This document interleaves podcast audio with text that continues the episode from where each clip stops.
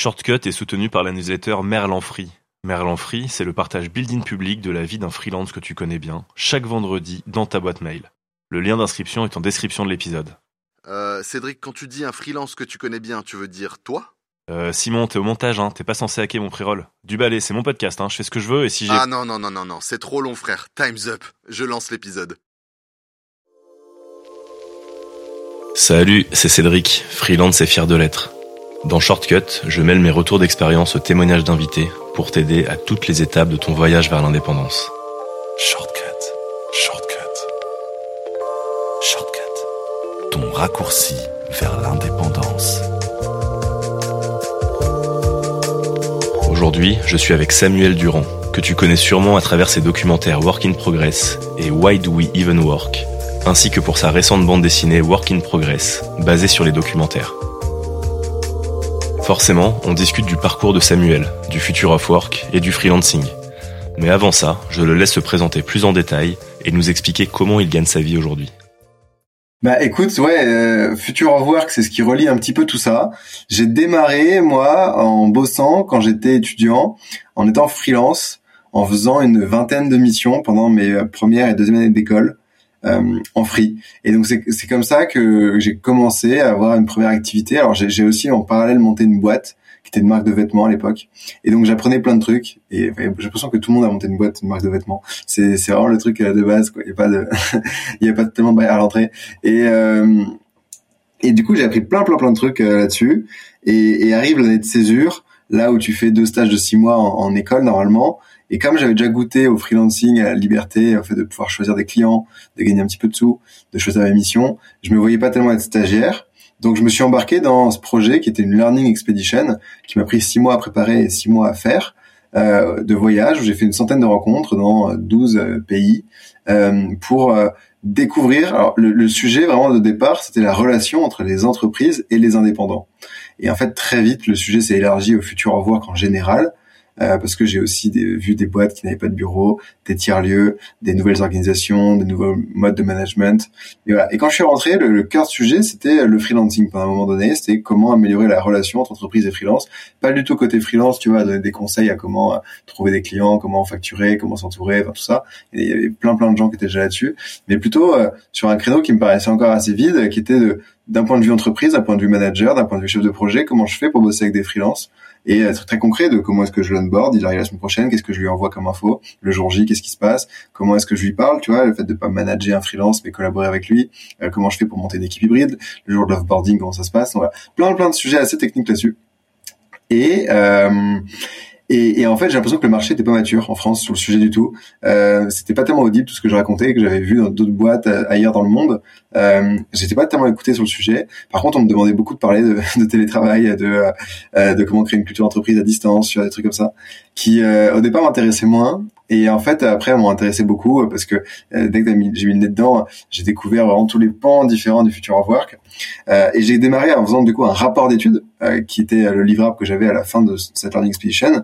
Et je me disais, ouais, c'est sympa, mais qu'est-ce que je vais faire avec ça Tu vois, je, je vais devenir consultant. Euh, j'ai pas envie, tu vois, de vendre des rapports que personne ne va lire, ça m'intéresse pas. Euh, je préfère faire un truc plus ludique, plus marrant. Et, euh, et à ce moment-là, je sais pas tellement, tu vois, te dire pourquoi. Je pense que j'ai dû voir des documentaires euh, qui m'ont marqué et je me suis dit, ok, là il y a un vrai, il y a un vrai média. Enfin, en tout cas, je trouve que c'est hyper chouette pour faire passer une idée, ce format documentaire. Donc je me suis mis en tête j'allais faire un documentaire. Et euh, je sais pas bien comment on a réussi à le faire. Donc je me suis entouré d'une boîte de prod qui sont devenus des copains, qui sont super cool, qui s'appelle Com, qui sont à Paris. Et, euh, et on a fait ce premier documentaire, Work in Progress. Euh, je, voilà, je, te dis ça, mais c'était bien plus complexe. Hein. D'abord, on l'a écrit, d'abord, on a trouvé des partenaires pour le faire, on a galéré pour le tourner parce qu'il y a eu le Covid, voilà. Et puis, j'ai tellement aimé que j'en ai fait un, ai fait un deuxième qui vient de sortir là, Why Do We Even Work? Et puis là, il y a quelques semaines, on a sorti une bande dessinée, effectivement, avec l'adaptation des deux documentaires en BD et que j'ai adoré. J'ai adoré ce projet. Je pense que c'est, du coup, tout ce qui relie, ce qui relie tout ce que j'ai fait, c'est l'écriture. Et je pense que c'est le projet où je me suis le plus éclaté euh, en termes d'écriture. J'ai trouvé ça génial. Et tu l'as dit, j'ai une newsletter. Effectivement, euh, j'en parle pas énormément, mais j'ai une newsletter sur laquelle j'écris euh, deux fois par mois, tu vois, sur le futur du travail, sur euh, des initiatives que je découvre à droite à gauche et euh, mes réflexions perso sur le travail aussi, ma vision du sujet. Euh, voilà, voilà pour tout ce que j'ai fait pour l'instant. Après, après si, oui, je donne, je donne pas mal de conférences aussi en entreprise pour partager tout ce que j'ai appris, format atelier, table ronde, Q&A, peu importe. moi, du coup, ce qui se passe, c'est que j'ai une structure qui est une EURL euh, qui héberge toutes mes activités. À la fois quand j'écris un article pour Welcome to the Jungle euh, ou que euh, tu vois, je vais euh, je vais donner une conférence, c'est du one shot pour une grosse boîte. Ou quand je fais des projets qui sont plus longs, comme la bande dessinée qui m'a pris un an, ou le documentaire, et pour lesquels, alors de BD, tu vois, c'est très simple, hein, c'est du droit d'auteur, c'est assez, assez bête et méchant. Documentaire, c'est beaucoup plus complexe parce que il y a plein d'entreprises qui participent. Et, et, en gros, le, business model du documentaire, il, est comme ça. Il, est un peu complexe et c'est, pas ce qui se passe généralement euh, quand tu finances un documentaire, mais c'est comme ça que je le fais parce que c'est comme ça que j'ai, je, sais pas, c'est comme ça que j'ai su faire la première fois et qu'on continue. En gros, je m'entoure d'entreprises qui sont engagées sur le sujet du futur du travail et qui veulent prendre la parole sur le sujet d'une façon ou d'une autre. Euh, et, et, donc, c'est des grandes entreprises euh, qui me permettent de financer le documentaire, la production du documentaire en lui-même, et tout ce qu'on construit autour du documentaire, qui sont des prises de parole dans la presse, qui sont euh, qui sont des, des, projections privées qu'on fait avec elle, euh, qui sont tous les enjeux de communication, tu vois, les citer sur l'ensemble de tout ce qu'on produit euh, en termes de contenu, euh, de euh, vlogs qu'il va y avoir pendant la production, de contenus qui vont sortir après, de teasers, d'affiches, tout ça. Et puis des enjeux au-delà de la communication, de réflexion aussi, c'est-à-dire qu'on a un petit cercle du coup de 5 six entreprises avec lesquelles on est surtout en lien avec des managers, la DRH ou la direction, et on se réunit euh, sur un temps de séminaire, tu vois, de deux journées, dans lesquelles moi je fais intervenir des conférenciers, des facilitateurs qui animent des ateliers sur le sujet pour les faire réfléchir au sujet et faire émerger une vision commune du futur du travail. Donc, faut dire que c'est des boîtes qui euh, partagent la vision qui est dans le documentaire déjà et qui ont envie de se questionner sur le sujet et de communiquer sur le sujet. Et du coup, à travers le documentaire, ben le documentaire c'est un peu l'objet brillant qui permet de prendre la parole et on construit plein de trucs autour. Et du coup, le billet qu'elles mettent dans euh, mon URL du coup permet de financer à la fois la production du documentaire et tout ce qu'on fait autour. Mais pour être transparent avec toi, euh, c'est pas ce qui rapporte de l'argent, parce qu'en fait, euh, quasiment tout ce que tout ce qui est levé comme argent euh, sur le sujet, il est réinvesti dans de la prod, dans de la com, ça. Donc t'as as une micro partie qui permet de faire en sorte que je vais pouvoir quand même manger, mais mais c'est pas ça qui me fait vivre. Ce qui me fait vivre, c'est les conférences, euh, qui sont elles-mêmes générées par le documentaire. Tu vois, as le documentaire qui apporte de la légitimité, la BD aussi, tu vois, de la visibilité, et du coup, des entreprises qui me sollicitent pour intervenir. Euh, c'est, ça a toujours été majoritairement des grands groupes, et c'est de plus en plus là des boîtes de toute taille. Euh, et j'ai pas mal de PME, tu vois, de regroupements de PME aussi, des écoles de commerce euh, qui viennent me voir. Du coup, euh, voilà, ça c'est vraiment ce qui me fait vivre, ce qui me fait gagner de l'argent, c'est les conférences ou les ateliers ou les Q&A, tu vois, je te disais. Et puis ce qui m'éclate euh, le plus, c'est euh, la création de contenu sous, toutes ces formes, tu vois, écrire une conférence, ça me fait bien marrer, mais la faire plusieurs fois, un peu moins. Euh, par contre, euh, la, BD, le documentaire, ça, ça m'éclate et c'est génial. Donc voilà comment ça fonctionne. Une offre originale par rapport à d'autres freelances que j'ai pu rencontrer, c'est celle des tables rondes, conférences, Q&A. Ça lui fait bien gagner sa vie sur des temps courts, tout en lui permettant de nourrir ses réflexions pour la suite de ses contenus, et de bouger à droite à gauche, par la même occasion c'est hyper difficile à estimer dans le sens où c'est ultra saisonnier. Euh, typiquement, tu vois, là, je vais dire, euh, sur le mois de juin, j'ai une un peu plus que 10, je crois que j'ai 12 interventions. Euh, et alors, quand je dis conférence, c'est pas conférence. Du coup, le format conférence, je l'aime bien, mais il y a un format que j'aime encore plus, et c'est le format projection du documentaire plus table ronde slash discussion. Parce qu'en fait, ça me permet euh, de déjà d'utiliser le documentaire que, que, je trouve génial, et puis surtout de pas me répéter. C'est pas un exposé que tu répètes dix fois de suite. C'est des conversations que tu animes et tu rebondis en direct sur ce que les gens disent et tu vas pouvoir animer les contenus. Et du coup, ça, ça m'éclate parce qu'à chaque fois, t'as un peu un sentiment de bah je sais pas ce qui va se passer, on va rebondir sur ce qui va être euh, perçu du documentaire, on va créer une conversation là-dessus et, et je trouve ça génial comme format, tu vois, c'est c'est un format qui m'éclate et, et je, m'en lasse pas et, je le vois pas comme le truc qui me rapporte du cash et qu'il faut que je fasse pour pouvoir financer les autres projets, tu vois. Je le vois comme un truc à part entière que j'apprécie autant que le reste. Et donc ça c'est un truc que je fais beaucoup et donc typiquement, tu vois, au mois de juin, j'en ai beaucoup, j'en ai beaucoup en septembre et puis à partir du mois d'octobre, ça va se réduire. Pas forcément parce qu'il y a pas de demande, mais parce que bah, je vais être dans la création de contenu du prochain documentaire. Donc je sais que entre octobre et le mois de euh, mars avril prochain, bah, je ferai peut-être une conférence, tu vois, maximum deux, euh, pas plus. Et parce que parce que là, je serai dans la, dans la, partie création. Alors qu'à la sortie, euh, mai, juin, septembre, bah, je fais que ça. Donc, euh, je sais pas, lycée sur l'année, je dois faire peut-être entre 20 et 25 interventions, un truc comme ça. Euh, mais euh, mais qui sont très très condensés vraiment euh, genre sur deux mois je fais le chiffre d'affaires de, des interventions pour 12 mois quoi le reste du temps j'en fais pas quoi.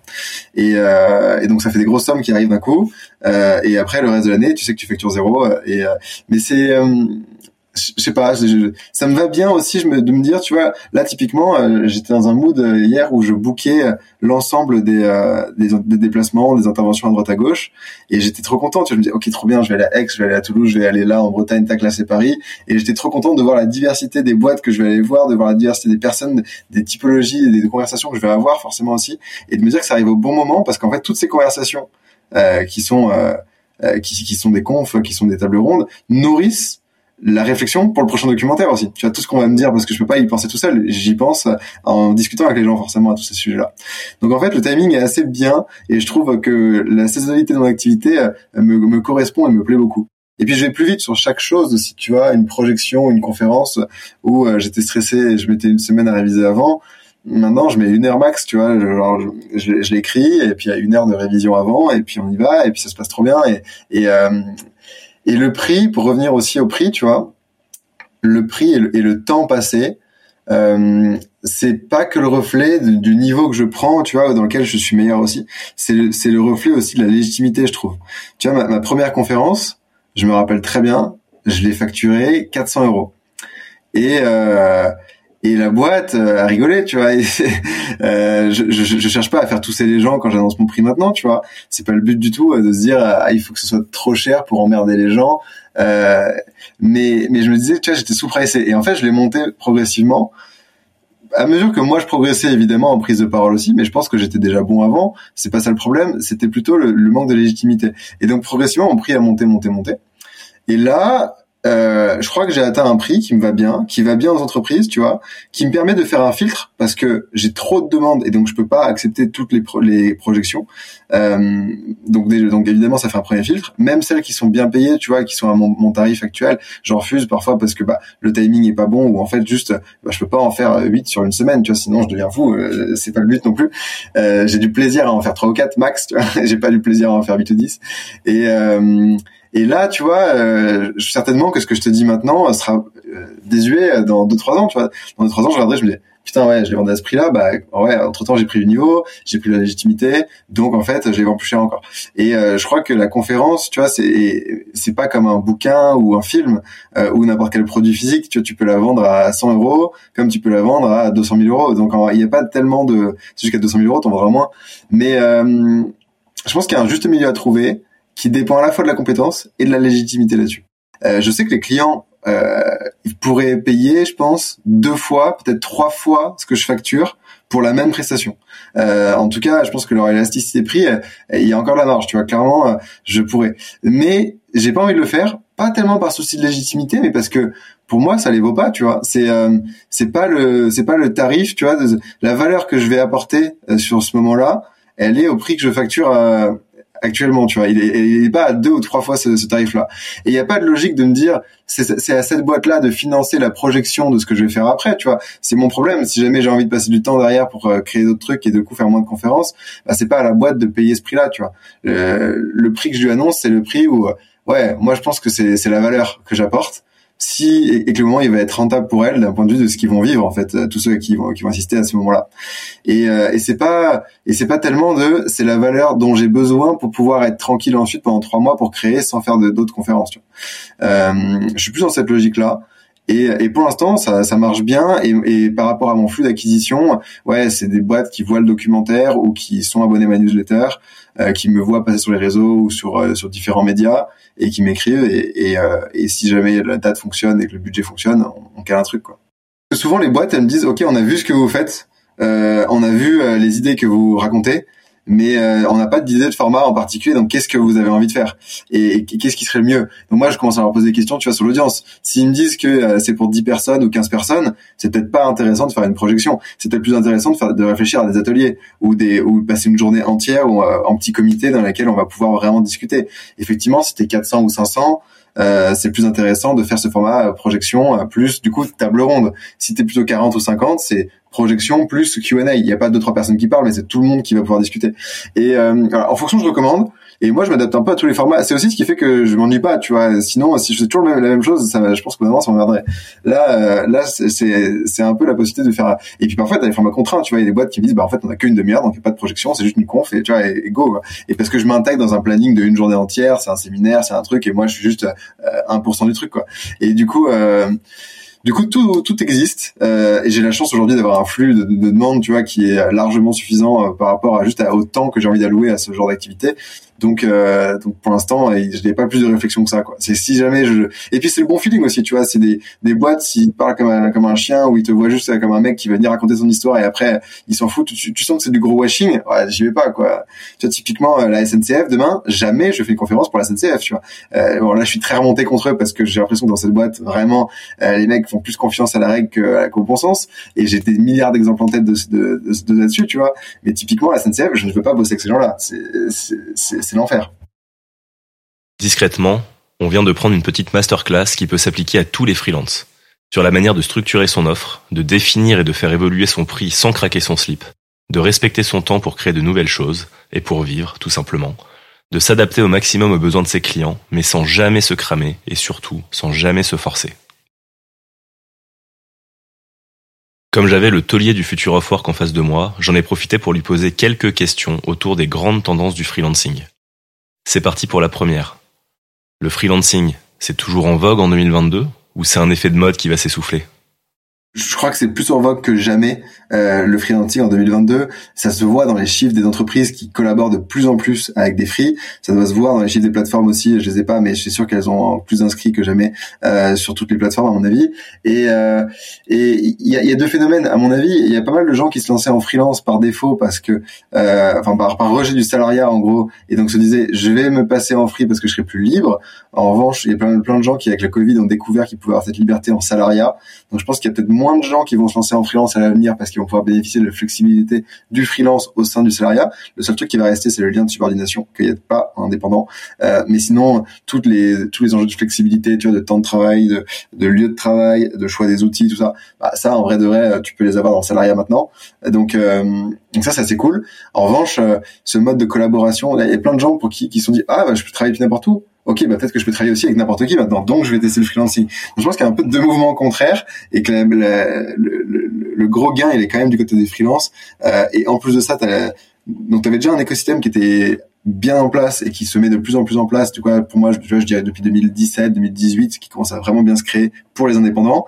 Ce qui manquait, c'était de la maturité côté entreprise. C'était de dire une boîte qui est capable de dire fièrement qu'elle bosse avec des freelances, tu vois, de pas le cacher, euh, et qui est capable aussi de, de réfléchir à l'expérience du freelance dans l'entreprise, en se disant que du coup, vu que c'est pas une tâche, bah tu vas être capable d'en de, de réfléchir à des processus différenciés pour bosser en direct avec eux. Tu vas être capable de les accueillir de la bonne façon. Tout ce que je te disais tout à l'heure sur l'onboarding, l'offboarding, tu vois, la façon de gérer la relation avec les clients que j'avais vu à droite à gauche, euh, qui commence à se mettre en place vraiment maintenant et où euh, euh, t'as des boîtes, et c'est ce qu'avait fait Comet par exemple là, tu vois, avec la remise des prix, euh, euh des, des, boîtes dans lesquelles il fait bon travailler en tant qu'indépendant. Euh, je crois que Little Big Connection a sorti un classement aussi dans les boîtes qui euh, bossaient le plus avec des freelances ou qui bossaient le mieux que les freelances. freelance.com a sorti son étude aussi. et, et j'ai l'impression que les entreprises prennent de plus en plus la parole sur le sujet aussi, et, sont, et à l'intérieur des boîtes, il y avait toujours une ou deux personnes qui étaient un peu euh, sponsors des freelances, euh, mais qui étaient pas, pas tellement écoutées. Et là, elles sont écoutées parce que on se rend compte qu'il y a des freelances partout, il y a des besoins de freelance de tous les côtés, et du coup les boîtes se mettent à la page, enfin. Et, donc je crois que ouais, le freelancing a pas mal de beaux jours devant lui parce que tu as ce, tout cet enjeu d'entreprise qui vont rentrer dans la danse et qui vont être capables aussi de mettre un coup d'accélérateur à, cet écosystème qui était déjà en place côté freelance et côté euh, tiers. La deuxième question que je lui ai posée est liée à ce que l'on voit sur les réseaux, où on a du mal à discerner le vrai du faux sur le succès supposé ou réel des indés qui prennent la parole. Pour toi, Samuel, c'est une bonne situation, freelance? Oui, euh, clairement, t'as as plein de gens qui commencent à créer du contenu et qui racontent n'importe quoi euh, parce qu'ils veulent juste l'audience et du coup ils racontent des trucs sur les freelances qui sont pas toujours vrais euh, et ça leurre d'autres personnes qui ont envie de se lancer mais qui savent pas tellement comment réussir derrière. Donc ouais, c'est c'est clair, t'as un peu t'as un peu beaucoup, enfin t'as beaucoup de bruit hein, comme partout et, et c'est difficile d'arriver à distinguer ce qui ce qui va être réel. Euh, et ouais, je pense que t'as une parce ceux qu'on voit le plus qui, euh, qui, quelques solopreneurs, quelques créateurs qui gagnent très très bien leur vie.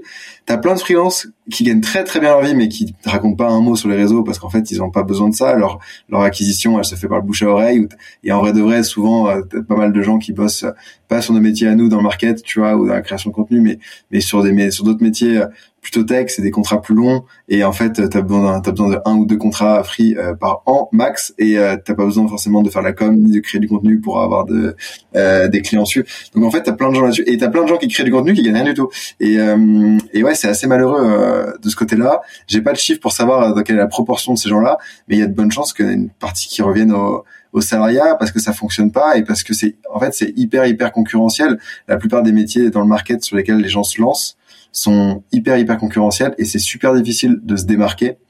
Euh, et il n'y a pas vraiment de solution pour eux en fait. Il y, a en même temps énormément de besoins, des boîtes qui font de plus en plus appel aux freelance, mais il y a tellement tellement d'indépendants qui se lancent sur le sujet que est-ce qu'il y en a assez pour tout le monde? Ah, Je suis pas sûr. On parle beaucoup du passage en freelance, mais rarement du retour au salariat. D'où ma troisième question. Le salariat peut-il se renouveler au point de rapatrier des freelances de son côté? Ouais, ouais, complètement. Bah en fait, pour l'instant, c'est parce que l'écosystème est prend le reprend le dessus, mais euh, tant que la société, pour l'instant, n'évolue pas de, et n'intègre pas les indépendants, le salariat reste quand même hyper sécuritaire et attractif, ne serait-ce que pour trouver un logement et pour tout ça. Donc, et en fait, quand tu as des, des moments de ta vie, tu as envie d'être salarié. Donc déjà pour ça, c'est attractif. Et si en plus de ça, on te rajoute tous les côtés cool de l'indépendance dans le salariat, ça peut être intéressant. Et puis, tu as aussi un phénomène. Euh, tu as peut-être vu la, la une, je crois que c'était de l'Obs qui disait la fin de l'ambition. Euh, et en fait, je crois que c'est c'est pas tellement la fin de l'ambition, c'est c'est la fin du succès euh, tel qu'on le définissait auparavant, tu vois.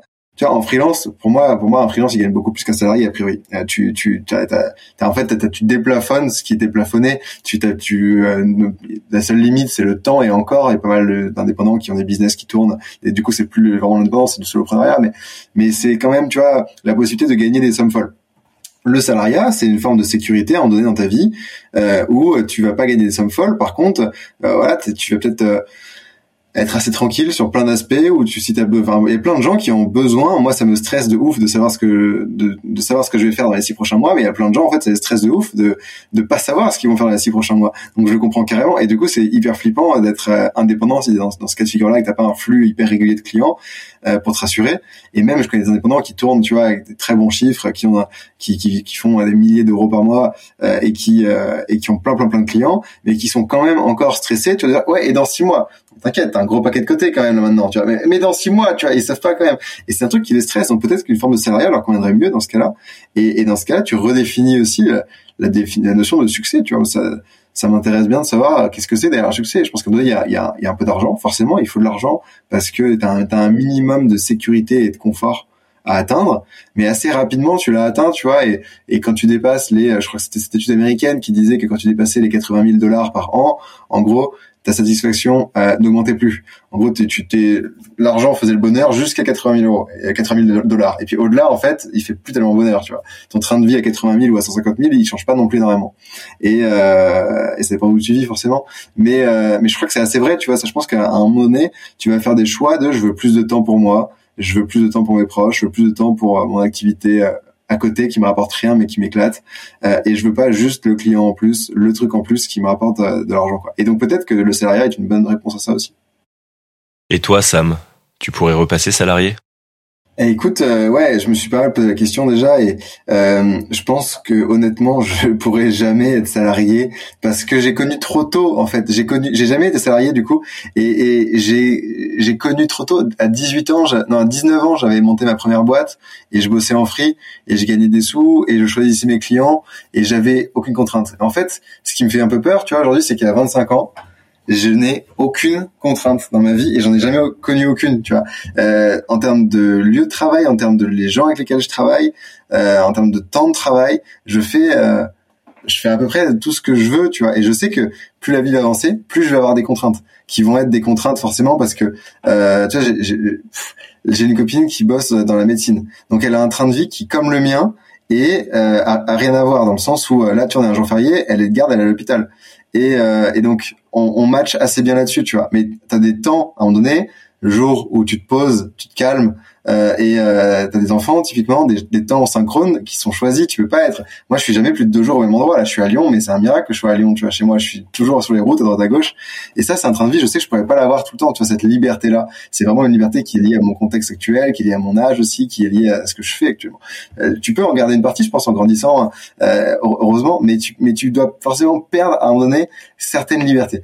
Et, et je me dis que ça tu vois euh, je vais pas pouvoir en salariat perdre en plus encore d'autres libertés et euh, et aussi le fait d'avoir goûté très jeune fait que ça, ça m'attire pas tellement donc je pense que je pourrais un jour être salarié en montant une boîte avec d'autres personnes tu vois on est plusieurs associés donc je suis pas le seul qui a les manettes euh, dans ce sens-là. Aujourd'hui, je bosse avec plein de gens déjà, mais on bosse sur des modalités de collaboration, tu vois, de freelance. Des gens que je paye cher pour des trucs où ils sont très bons et, euh, et j'ai pas à m'occuper, tu vois, il y, a aucun sujet de management, il y a aucun sujet de, de les faire progresser, les faire monter en compétences, euh, de les accompagner. C'est juste, euh, enfin, fais ton job, on bosse ensemble parce que je sais que t'es super bon et en vrai on s'entend bien et j'ai du plaisir à bosser avec toi.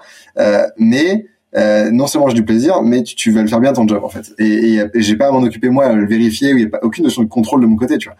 Et ça, je pense que c'est ce qui me fait le plus peur peut-être dans l'entreprise. Si un jour je devais recruter moi, je me verrais bien salarié dans le sens où euh, on est plusieurs à créer une boîte, tu vois, un projet pour demain. Je, j'ai pas mal d'idées de projets, rien à voir avec le futur revoir. Moi, j'adorerais monter euh, une boîte qui fait des meubles en ski recyclé. c'est donc c'est du bois et du ski recyclé je sais que si je fais ça, je pourrais pas trop le faire tout seul, tu vois. Même si je trouve un, artisan menuisier en freelance, il va falloir quand même plus de monde que ça pour monter un, un délire comme ça. Et il va falloir recruter. Et donc, il va falloir une personne qui gère les recrutements, qui gère les trucs comme ça, et des trucs que je sais pas faire moi, et, euh, et que j'ai pas forcément envie de faire aussi. Et donc, être plusieurs associés, tu vois, sur un projet, ça, 100%. Mais euh, mais me mettre peinard en salariat plus tard, je, je pense que j'y arriverai pas. En revanche, euh, une autre façon de vivre ce que tu décrivais, euh, c'est pas tellement euh, se mettre en salariat un peu tranquille, mais c'est plutôt se dire pendant un an, deux ans, je vais me former à quelque chose, donc je vais pas gagner d'argent. Ou sans me former, je vais faire autre chose. Tu vois. Donc là, tu vois, typiquement, si j'arrive à mettre suffisamment de côté pour avoir un an, deux ans d'avance devant moi, je peux très bien me dire, bah voilà, le jour où je vais faire la menuiserie, en fait, il faudrait que je me forme à la menuiserie pour arriver à vendre des meubles, même si c'est pas moi qui vais les fabriquer derrière, faut que je comprenne comment ils sont fabriqués. Donc j'ai envie de passer un an avec un menuisier à apprendre, tu vois, et donc pas avoir de source de revenus parce que personne va vouloir acheter des meubles faits par un mec qui n'a jamais tenu un marteau de sa vie. Et donc, euh, donc faire ça, ou alors tout simplement, tu vois, voyager. J'adore le tennis, tu vois, je kifferais faire un an où je fais que du tennis euh, et j'ai pas tellement d'autres trucs à faire que ça, tu vois. Ça me ferait kiffer. J'en fais déjà un petit peu euh, tranquillou, mais passer un an vraiment à faire que ça, ça, me ferait vraiment kiffer. Donc me dis, euh, ça c'est des phases dans lesquelles je pourrais carrément être, euh, mais en ayant mis de l'argent de côté en amont avec d'autres trucs, plutôt que de me dire j'ai un taf tranquille à côté. Euh, et je me connais, j'ai trop mis l'idée à la seconde, j'arrive pas, j'arrive pas à calmer le cerveau et les idées, et j'ai trop envie de lancer des trucs qui fait que je pourrais pas être dans un projet dans lequel ça va juste de rien faire, tu vois, ou de faire juste le minimum. J'ai également demandé à Samuel, pour finir, ce qu'il pensait des collectifs de freelance, dont on entend de plus en plus parler, mais dont on n'a peut-être pas encore suffisamment de recul pour valider fondamentalement le modèle. Ouais, j'en ai vu pas mal du coup dans le cadre de cette landing expedition au tout départ euh, en France, mais aux US aussi. J'en avais vu au Vietnam, j'en avais vu. Enfin bref, j'en ai vu aussi en Europe ailleurs. Bref, ouais, je trouve ça trop stylé. Euh, je trouve ça hyper hyper cool. Et ce que je trouve hyper cool, c'est qu'ils sont tous complètement différents aussi sur les modalités. Tu vois, quand tu disais, ouais, il y a plein de trucs à tacler. Effectivement, euh, déjà, comment c'est organisé le fait de prendre des commissions ou de pas prendre de commissions, la recommandation. Est-ce que c'est juste une marque ou est-ce que c'est, tu vois, c'est une entreprise organisée avec des rôles. Il y en a un qui est sales, il y en a un qui est celui qui gère la com, il y en a un qui gère est-ce que tout, est désorganisé et tout le monde a les mots de passe de tout et chacun gère un petit peu tout. Et en vrai, j'ai vu de tout. Tu vois, il y a pas vraiment de, de trucs qui marchent ou de trucs qui marchent pas. Et je trouve que c'est ça qui est beau avec le collectif, c'est qu'il faut pas, faut pas l'encadrer dans un modèle agence. Il faut pas dire les collectifs maintenant c'est comme ça. Je pense que chacun doit créer son truc et euh, parce que le collectif, tu vas autant pour les opportunités pro que pour l'humain. C'est que tu te reconnais en fait dans le projet. Et euh, le meilleur exemple que j'ai, c'est Nspayroll. Euh, qui du coup une boîte néo-zélandaise, enfin une boîte non, c'est un collectif, une communauté néo-zélandaise euh, qui, qui s'est lancé et qui euh, a 11 ans maintenant, donc c'est assez énorme. Et, et en 11 ans, ils ont eu trois ou quatre vies différentes, tu vois, du collectif.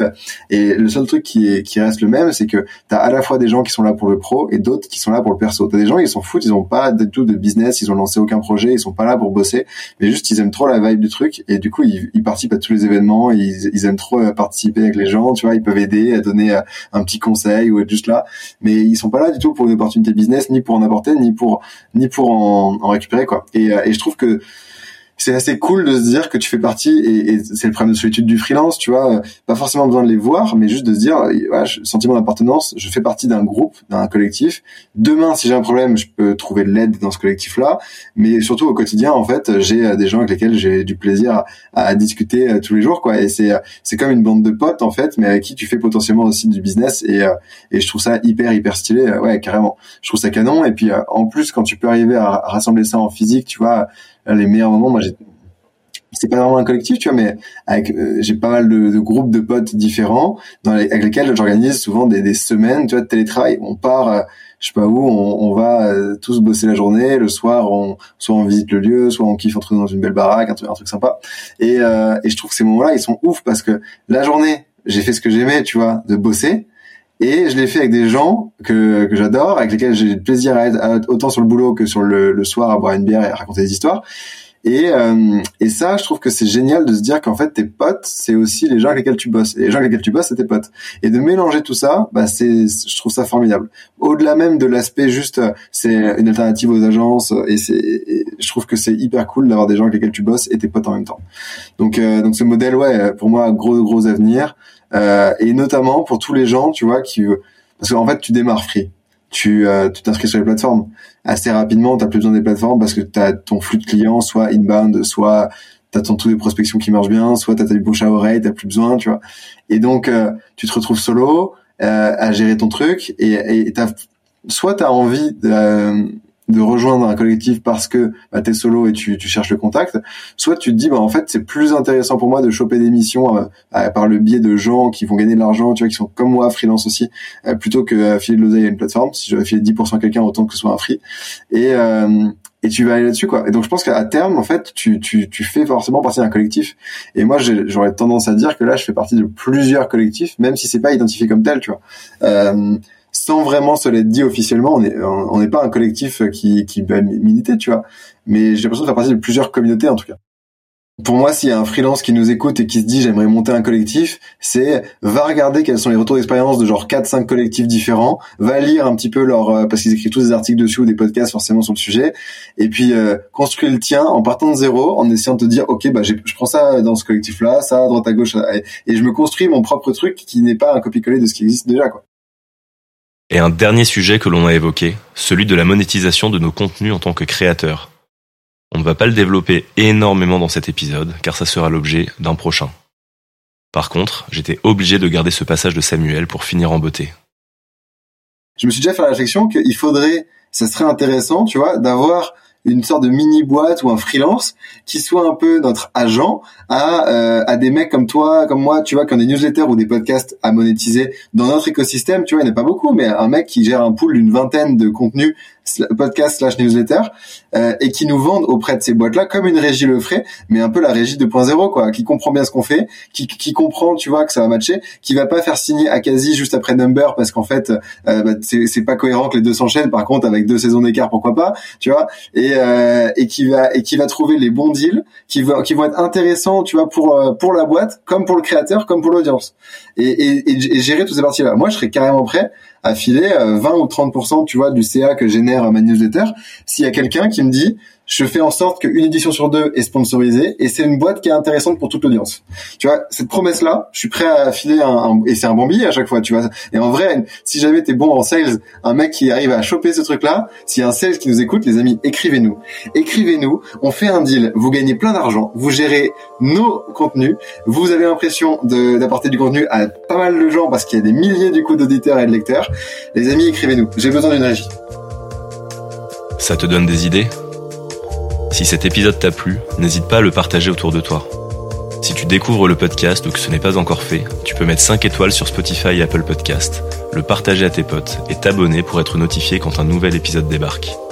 Il ne me reste plus qu'à te donner rendez-vous très vite pour la suite.